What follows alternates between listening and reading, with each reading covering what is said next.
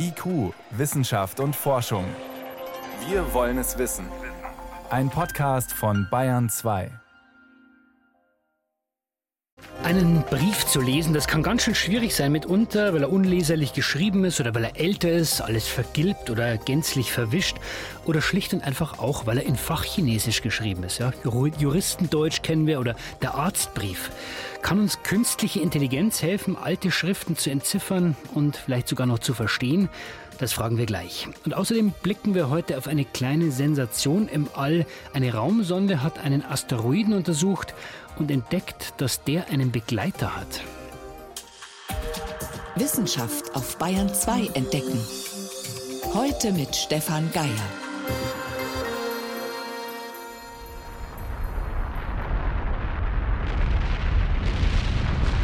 79 nach Christus. Da hat es richtig gekracht und gedonnert am Golf von Neapel.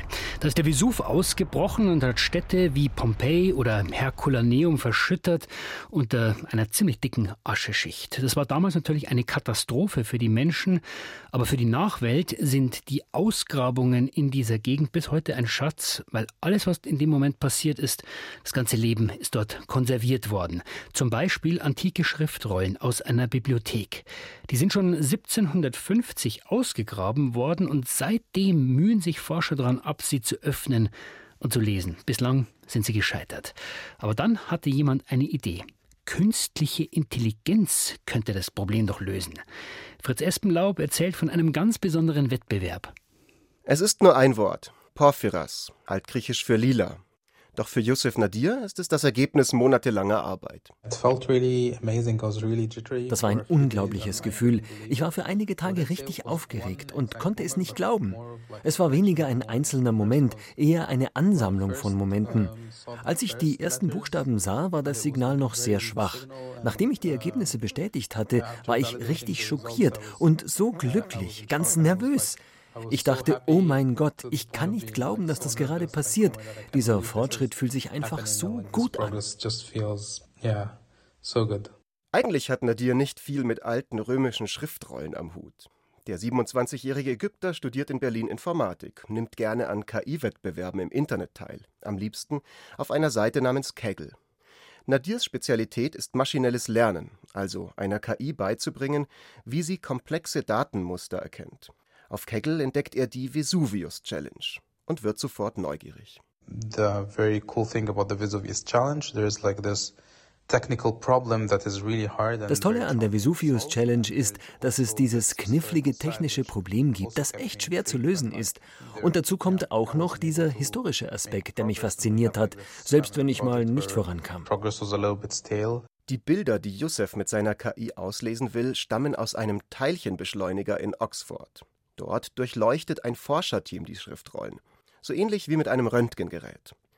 Doch obwohl die Scans hundertmal so genau sind wie klassische Röntgenbilder, bleiben die Worte unleserlich. Durch Zufall kommen die Forscher in Kontakt mit dem Tech-Unternehmer Ned Friedman. Und der hat eine Idee. It was a very difficult challenge das Problem war, also die Schrift ist mit organischer kohlenstoffbasierter Tinte geschrieben und das Papyrus selbst ist ebenfalls kohlenstoffbasiert. Unter Röntgenstrahlen war die Schrift einfach nicht sichtbar. Aber wir dachten, es muss einfach Spuren von Tinte in den Scans geben. Also habe ich vorgeschlagen, dieses Problem, an dem sie jahrelang gearbeitet hatten, mit der Welt zu teilen. Für mich war das ein naheliegender Vorschlag. Können wir die Daten den talentiertesten Menschen der Welt zugänglich machen und so vielleicht eine Community aufbauen? Friedman holt andere Unternehmer aus dem Silicon Valley dazu. Gemeinsam loben sie einen Geldpreis aus. 700.000 Dollar für das erste Team, dem es gelingt, eine komplette Schriftrolle auszulesen. Für das menschliche Auge sind die verkohlten Tintenreste nicht erkennbar. Nur Computer haben eine Chance. Unter tausenden Teilnehmern hat Yusuf Nadir, der KI-Student aus Berlin, als einer der ersten ein ganzes Wort entziffert und einen Teil des Preisgelds gewonnen. Ein Durchbruch, der nicht nur KI-Fans begeistert, sondern auch den Würzburger Philologen Kilian Fleischer. Das war der Moment, wo ich selbst 15 Jahre darauf gewartet habe, weil es unklar war, ob es überhaupt möglich sein würde, in diesen carbonisierten Rollen wirklich in Lagen, es sind 50 Wicklungen drum, da innen drin Text zu lesen. Und ich muss sagen, als ich das erfahren habe, ich war überglücklich an dem Tag. Also ich war ein sehr glücklicher Papyrologe an diesem Tag, weil mir quasi die Tragweite dieses Durchbruchs unmittelbar klar war. Verlorene Werke der Antike, verlorene antike Literatur im großen Stil wird jetzt zutage kommen. Bis Jahresende haben die Teams Zeit, um den Hauptpreis zu gewinnen. Josef Nadir will dranbleiben. Für Kilian Fleischer ist das alles gerade erst der Anfang. Er hofft, dass die Durchbrüche Aufmerksamkeit schaffen, um neue Geldgeber für weitere Ausgrabungen zu gewinnen. Denn unter den erstarrten Lavaschichten werden noch hunderte weitere unentdeckte Schriftrollen vermutet. Gut, dann können wir also die alten Schriften vielleicht dank KI irgendwann entziffern. Aber das heißt ja noch nicht, dass wir den nächsten Schritt machen können, nämlich auch verstehen, was diese Zeichen dann bedeuten. Und das kennen wir auch bei anderen Beispielen, bei Briefen äh, mit Juristendeutsch zum Beispiel oder beim Arztbrief. Da muss man sich auch manchmal als Laie mit Fachchinesisch beschäftigen. Ich habe mal einen beliebigen Arztbrief aus dem Internet gesucht, der ist natürlich anonym und da ist die Rede von, Achtung, medianer Sternotomie mit vergrößertem Gesamtherz und einem Schwirren über der Aortenklappenbasis und eine ehemalig dreizipflig angelegte Klappe.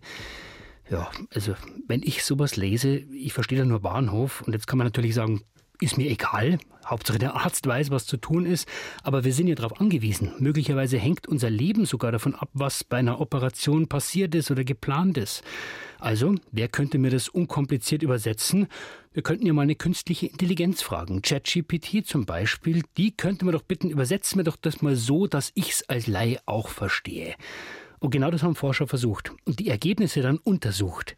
Mein Kollege Enias Roch hat sich dieses Experiment angesehen. Enias, eigentlich ist ja die Idee bestechend. Der Chatbot übersetzt für uns Fachchinesisch. Das ist total naheliegend, denn das können diese Chatbots ja total gut. Also ChatGPT zum Beispiel kann das ja Sachen umformulieren oder DeepL kann toll übersetzen. Man gibt dem einen Text und der macht das in sehr, sehr schönem Französisch oder Spanisch oder Englisch. Oder bei ChatGPT kann man sagen, hier ist ein Input-Text, formuliere mir den so um, dass ich das verstehe, wenn ich zehn Jahre alt bin. Also die Idee liegt total auf der Hand. Aber trotzdem gibt es offenbar ein paar Schwierigkeiten. Liegt es daran, dass die Chatbots immer noch, naja, Quatsch erfinden manchmal oder Unsinn schreiben?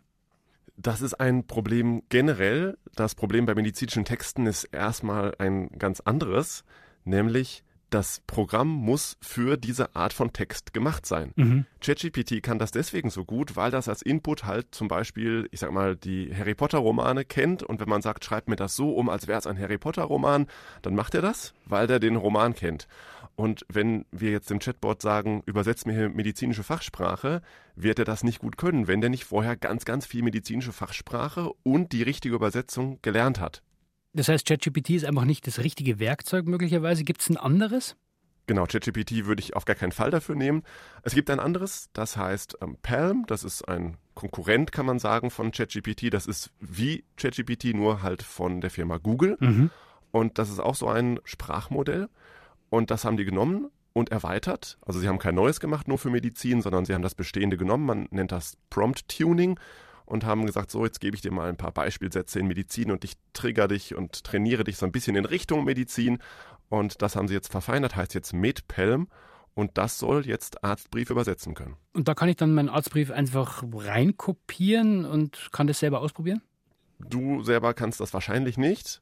Man kann sich bei Google bewerben, wenn man das ausprobieren möchte. Also es ist noch nicht öffentlich zugänglich, sondern erstmal nur in der Testphase für eine Handvoll erlesener Testerinnen und Tester. Man muss sich auch so ein bisschen überlegen, ja, welche Daten man über seine Krankheit mal ebenso irgendwo hochlädt. Jetzt da hat bin ich auch vorsichtig, ja. Genau, jetzt hat ein Forscherteam ja dieses System auf die Probe gestellt. Wie gut ist hm? es denn? Du hast gerade schon gesagt, so ein KI-System erfindet Sachen gerne mal. Das liegt in der Natur der Sache mhm. und man weiß generell nicht, wenn das System Wörter zusammensetzt und Sätze baut, ist das jetzt richtig oder klingt das nur richtig? Klingt das plausibel, klingt das gut, aber es ist inhaltlich total Grütze. Und das wurde untersucht und diese Forschungsarbeit hat ergeben, dieses MedPalm, das ist in vielen Bereichen ähnlich gut wie ein Mensch tatsächlich, aber echtes Fachpersonal ist immer noch besser. Und kann man das auch messen? Also wie viel besser ist der Mensch jetzt als dieses KI-System? Das haben die gemacht. Das ist ja eine richtige Forschungsarbeit und nicht nur ein schneller Test.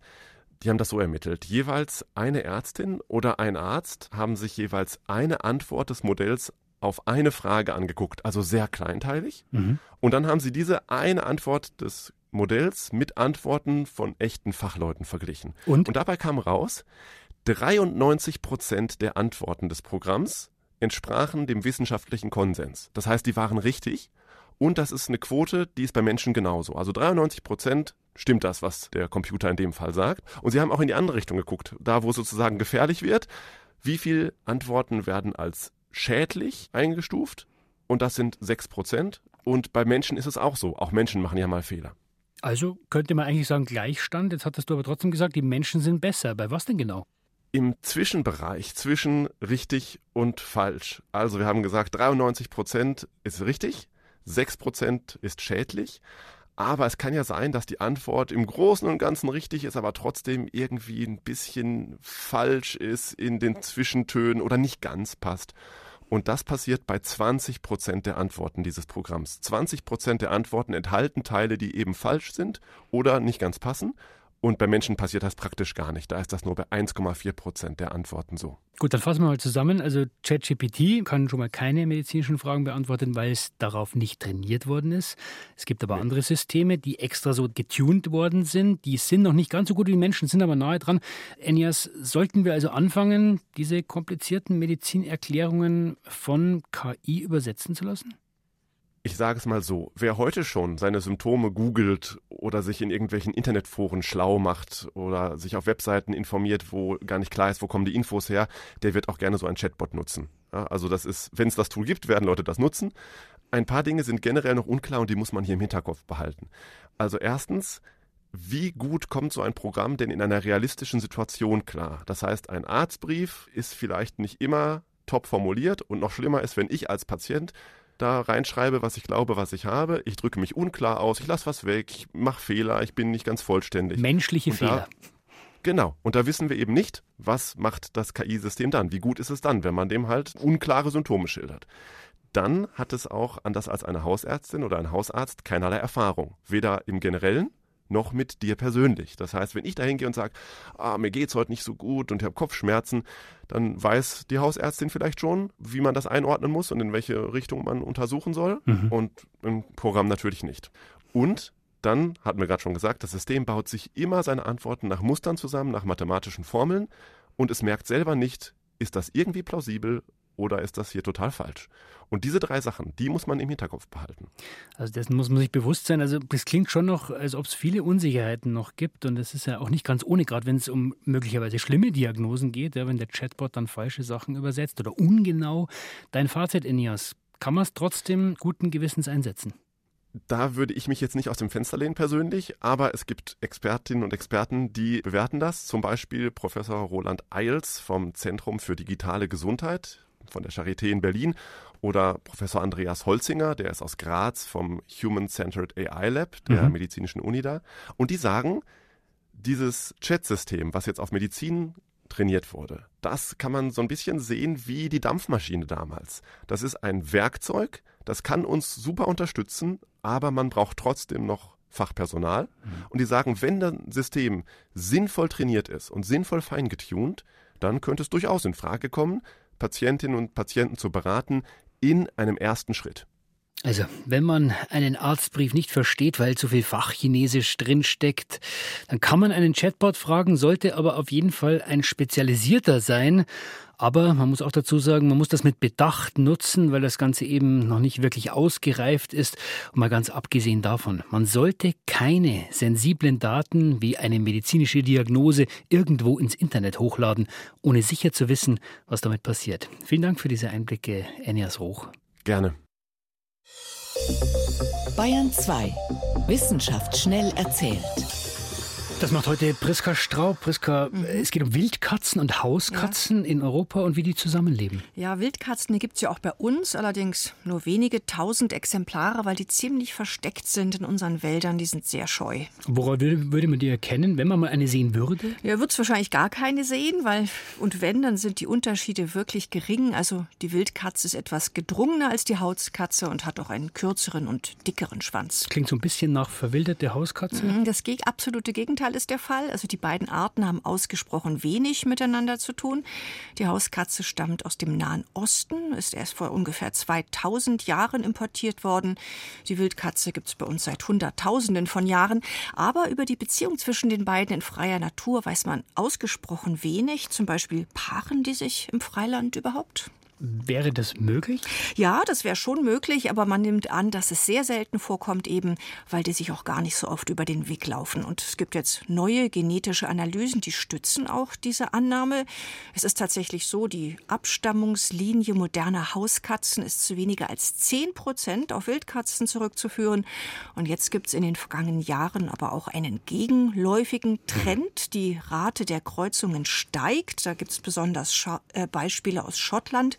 Und das liegt dort wahrscheinlich daran, dass die Wildkatze sehr bedroht ist. Und wenn es nicht mehr genügend Paarungspartner gibt, dann steigt sozusagen der Paarungsdruck. Also bevor man leer ausgeht, nimmt man lieber die Hauskatze als Partner. Genau, dann ist die Hauskatze als möglicher Partner wieder interessant und das wäre auch in Deutschland möglich. Anderes Thema, die Viruserkrankung Mpox. Da gab es weltweit einen Ausbruch im letzten Jahr und jetzt eine neue Erkenntnis. Menschen übertragen das Virus offenbar schon etwas länger. Mpox, Affenpocken, hat man damals gesagt. Genau, weil es um eine Zoonose geht, also ein Virus, was ursprünglich vom Tier auf den Menschen übertragen wurde. Deswegen waren wir alle so alarmiert, als es bekannt wurde im letzten Jahr, Menschen stecken sich auch untereinander an. Und offenbar ist es so, das Mpox-Virus wurde schon seit 2016 etwa von Mensch zu Mensch weitergegeben. Das konnte man an einzelnen Gensequenzen sehen. Da gibt es Mutationen, die zeigen das. Das Virus hat sich schon länger mit dem menschlichen Immunsystem auseinandergesetzt. Man geht aber davon aus, es ist dadurch weder gefährlicher noch ansteckender geworden.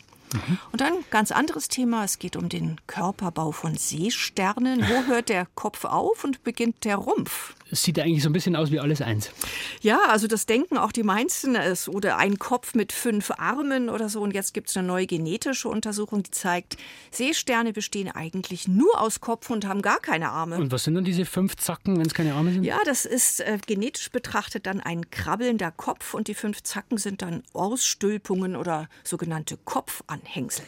Sie wandert auf jeden Fall der Seestern über den Meeresboden und ist trotzdem noch besonders schön. Vielen Dank, Priska Strau, für die Kurzmeldungen.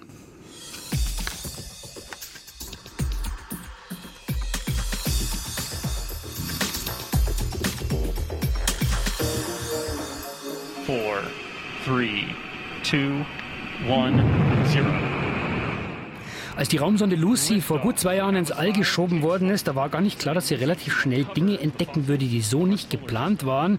Lucy fliegt ja mehrere Asteroiden an, die auf der Umlaufbahn des Jupiter mitfliegen und auf dem Weg dorthin hat sie einen Boxenstopp, könnte man sagen, eingelegt, ist bei einem Asteroiden vorbeigekommen, der zufällig am Weg lag und ähm, da ist sie letzte Woche vorbeigeflogen und hat entdeckt, dass dieser Asteroid, Dinkinesh heißt der, dass der nicht allein ist. Da ist noch ein kleiner zweiter Asteroid, der um ihn kreist.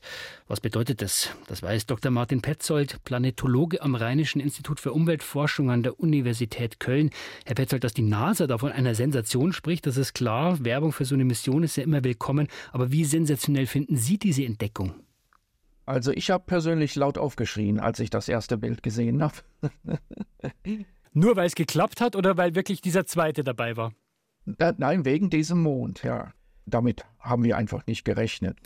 Heißt es für das Team dieser Mission, ist einfach nur ein guter Deal, wenn man zwei Brocken mit einem Vorbeiflug bekommt? Oder warum haben Sie da laut aufgeschrien? Ich persönlich habe damit nicht gerechnet, sondern so ein kleiner Asteroid von 800 Meter Durchmesser. Okay, wir haben schon mal so ein Beispiel gehabt hier mit Didymos und Dimorphos, dem Ziel der DART-Mission. Also es waren auch zwei Asteroiden, die umeinander kreisen? Die kannte man aber, da wusste man, was da abgeht. Also für mich persönlich war das eine große Überraschung und das muss man auch im Zusammenhang sehen, denn wir beobachten ja auch astronomisch die Zielobjekte der Lucy-Mission, die trojanischen Asteroiden. Astronomisch heißt von der Erde aus? Ja, von der Erde aus mit Teleskopen und haben dort jetzt bereits bei diesen zwei Asteroiden wissen wir, dass es dort einen Mond gibt. Das heißt, von denen jetzt, glaube, es sind jetzt acht Zielobjekte und davon haben schon vier einen Mond. Das heißt, man hat da nicht nur acht, sondern zwölf Zielobjekte, die man untersuchen kann. Ja, ja, wir haben nicht nur das vervielfacht hier, sondern wir müssen auch darüber nachdenken, wieso das so ist. Und dass wir also jetzt immer vermehrt Begleiter finden an anderen Asteroiden. Okay, das heißt, man hat jetzt also nicht nur einen Brocken, sondern auch noch einen Mond und möglicherweise bei anderen Zielobjekten auch. Das heißt, so ein Pärchen ist gar nicht so selten, gar nicht so überraschend, wie man bislang gedacht hat. Ja, genau. Man hatte vorher gedacht, das, das sind Ausnahmen. Ja, und jetzt müssen wir vielleicht mal darüber nachdenken. Vielleicht ist das ja üblich. Wir müssen also darüber nachdenken, vielleicht über Entstehungsprozesse, Formationsprozesse von Asteroiden neu nachzudenken.